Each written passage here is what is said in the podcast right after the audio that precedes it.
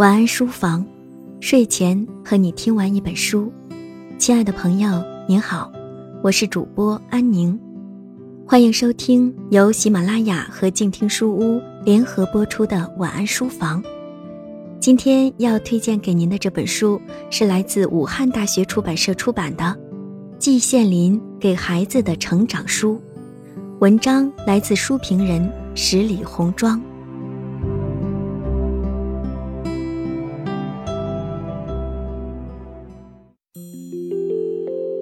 这套书一共八册，是写给孩子来阅读的。我看的是其中的一册关于友情的。这本书并没有过多的讲友情之于人的一生的重要性，但从季羡林先生的笔下，却能感知到友情能让人的一生丰满而丰盈。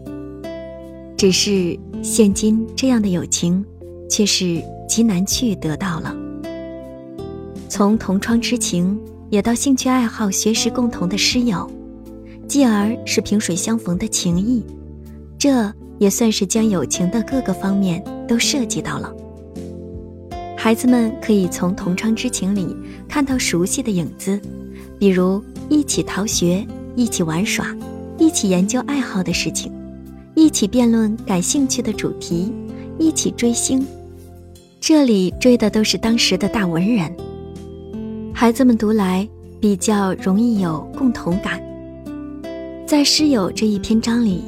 高年级的孩子们估计能从这些故事里找到一些共同之处，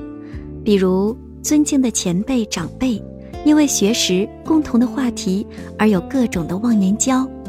彼此相互欣赏人品而结交。但还是有一些觉得不太合时宜的地方，比如在同窗里。季羡林老先生写的是同一时期的两位友人，分别写了两篇文章，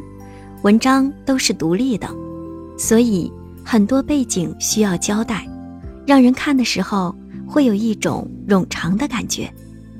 不断的重复的说同一个事情，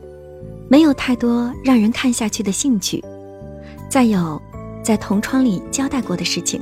在第二个篇章里也会提及。感觉一本书读来读去读不出什么新鲜的东西，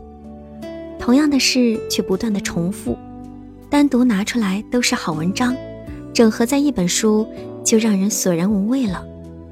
不考虑这个因素呢，文章里还是可以学到很多东西的，也有很多有趣的事，比如作者小时候喜欢看闲书，他看的一个书里教人练铁砂掌，他信以为真，跑去实践，猛练起来。结果把指头戳破了，鲜血直流，知道自己与铁砂掌无缘，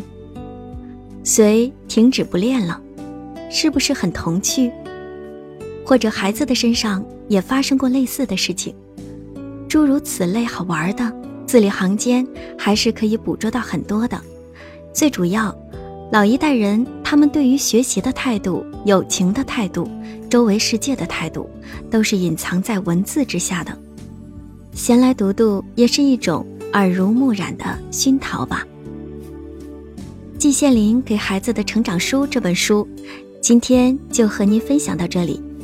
收听更多有声节目，欢迎您搜索公众微信号“静听有声工作室”。我是安宁，祝您晚安，好梦。